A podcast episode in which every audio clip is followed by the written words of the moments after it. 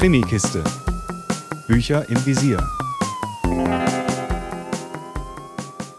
So, ihr Lieben, wir sind jetzt schon fast am Ende des Krimi-Festivals, aber wir haben heute, es ist Donnerstag, einen ganz besonderen Gast hier in der Stadtbücherei in Braunschweig. Richard Osman stellt heute den dritten Band seiner Donnerstags Mordclub-Reihe vor und ich habe das ganz große Glück, ihm ein paar ganz neugierige Fragen stellen zu dürfen. Hello, welcome to Braunschweig. Hello, hello Braunschweig. Lovely to be here. I'm very glad we can meet and you want to answer my questions. It would be an absolute pleasure. And the first question is What do you usually do on a Thursday? Oh, well, I don't murder people. Um, I often write about murdering people. I like a Thursday because I tend because in in in England everyone knows who I am. I don't like to go out at the weekend, so we stay in at the weekend. So Thursday we go out, we do a bit of shopping, get on a train. So Thursdays I like to I treat as everyone else's Saturdays. And it's not too full. It's not too full, exactly that. Today is Thursday, and today Oh, yeah. you're here to read from the Thursday Murder Club. Yeah. You have created four unique characters for your books, all uh, loved by your readers, I think. They're so special.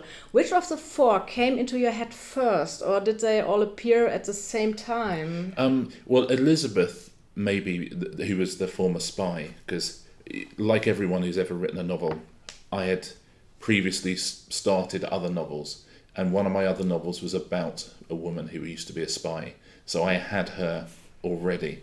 But then Joyce was the first. The first chapter I ever wrote was one of Joyce's diary entries, and so Joyce kind of she revealed herself to me um, in the in, in the very first chapter. So those two were the uh, were, were, were the ones that came first, and I just I added the men as an afterthought. And Elizabeth and Joyce are kind of best friends. Yes, they're very unlikely best friends. I, I think it dawns on them sort of in book two that they might be best friends, and I, I, I think that takes them both by surprise. And I think they have some great adventures in uh, the third book. Yes, the bullet that missed. Yeah. Oh, I'm just looking at the German title there, which is which sounds much better.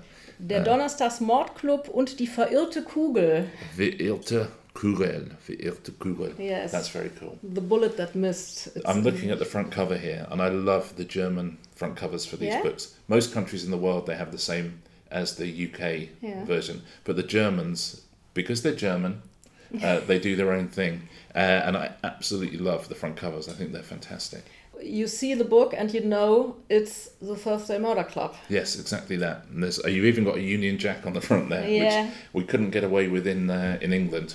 We couldn't put a Union Jack on the front. They're very, very, very pretty. Has any of your characters, the club members or the others surrounding them, there are many sometimes crazy people around Mm. Yes, them, ever surprised you? So that you were writing and they did something or came to something that you didn't expect when you started the chapter or so? They always do. That's that's how I try and write. If I introduce a new character, I usually have one line of dialogue for them. I'll introduce them. I know they're doing one thing, and then they'll do unusual things. So Bogdan, who is one of the big heroes of, I call him the fifth Beatle because he's there's the four of them, and he's he's the kind of um, fifth hero of the, of the stories.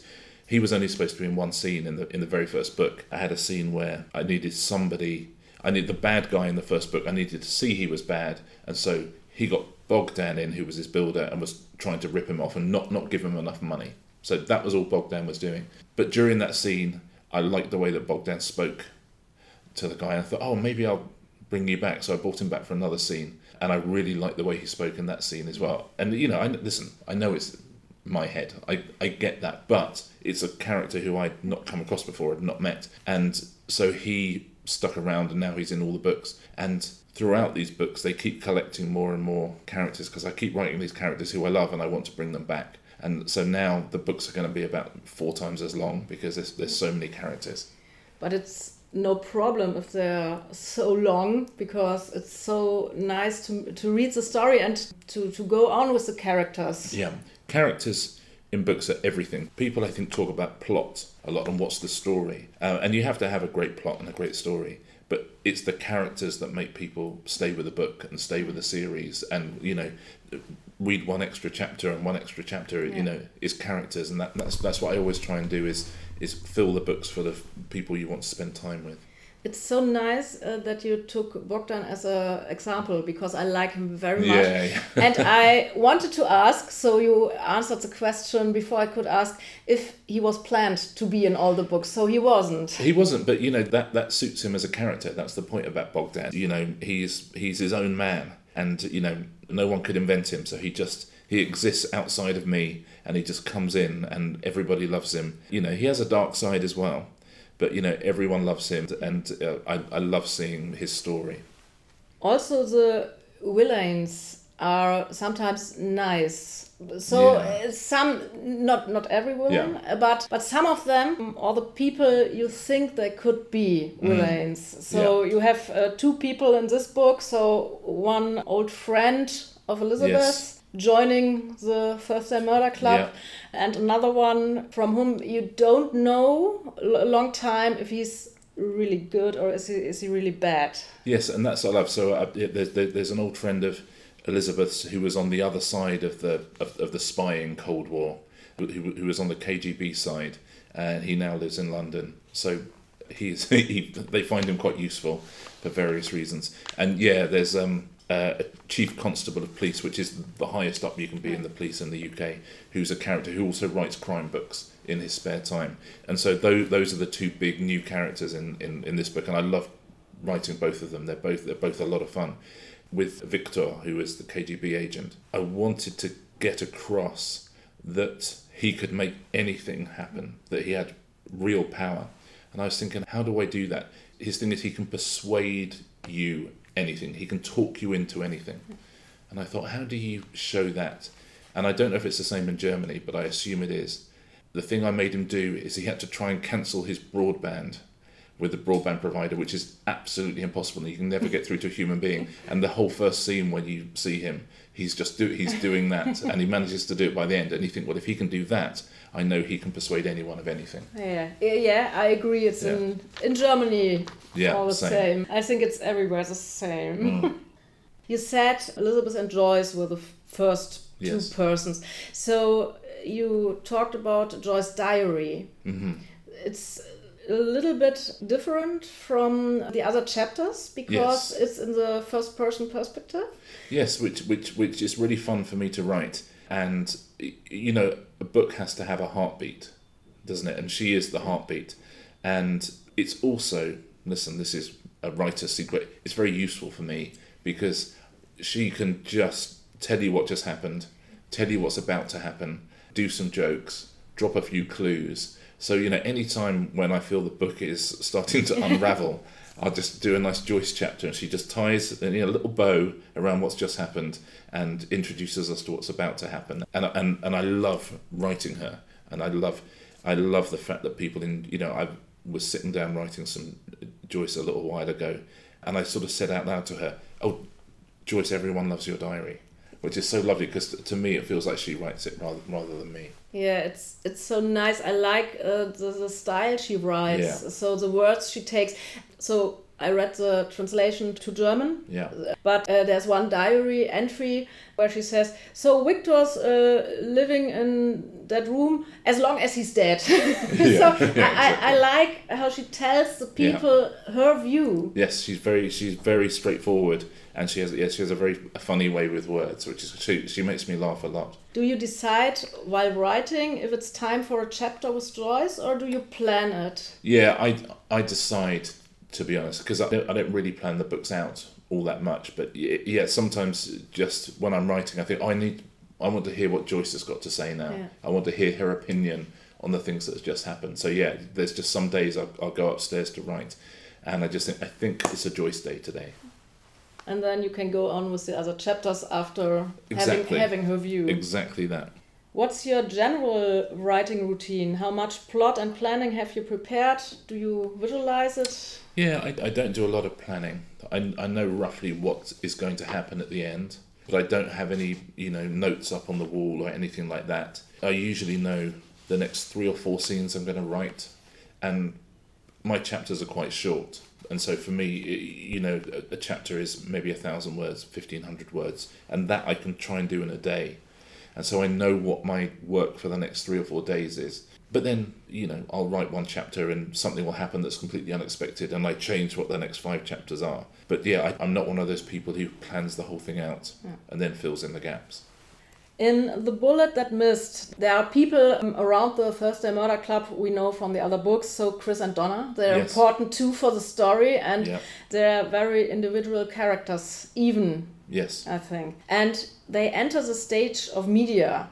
Yes, they do in this book. So this book is based around the murder of a, of a local news reporter. And Germany will be like England. We all have our local TV channels and they have their nightly news.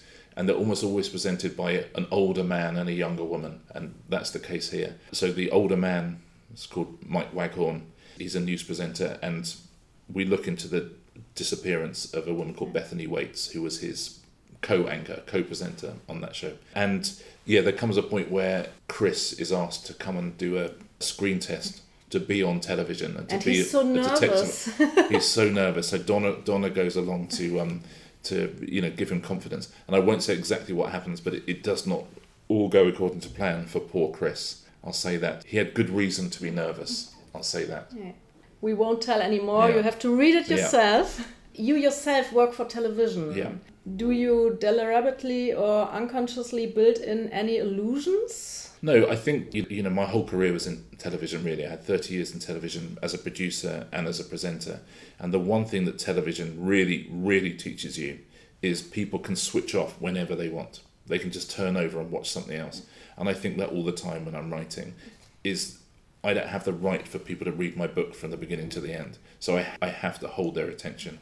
I have to make sure they don't put it down and do something else or watch TV. And that, that comes from my television career of you have to hook people in straight away. You have to give them a reason to keep watching, keep watching, keep watching.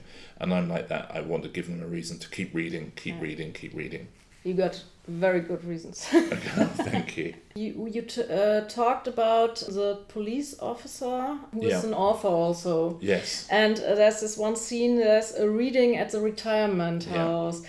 And have you ever done a reading in a retirement home? And how many questions were you asked? Because they already. It was, a, it was it was a lovely scene to write. I have to say. Do you know what? It's interesting. So because we're doing a reading here this evening, and in England you never do readings.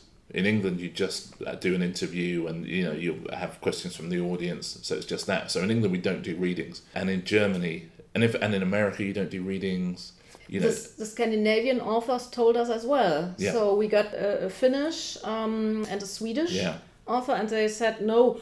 Sometimes an interview, but never reading. Nobody Never. would come, or it doesn't exist. And in Germany, they say to me, "No, you, oh, you have to do a reading. That's the thing. Otherwise, no one's going to come if you don't do a reading." So we got wonderful um, Johannes Steck who does the audiobook. So he's going to do the reading because I, I can't read the German book. I can do many things, but I can't read the German book. Um, but no, that's the scene with the with, with the chief constable. Yeah, I just knew that if he started reading from his book, that every member of that retirement community would have a question and would not wait for him to finish.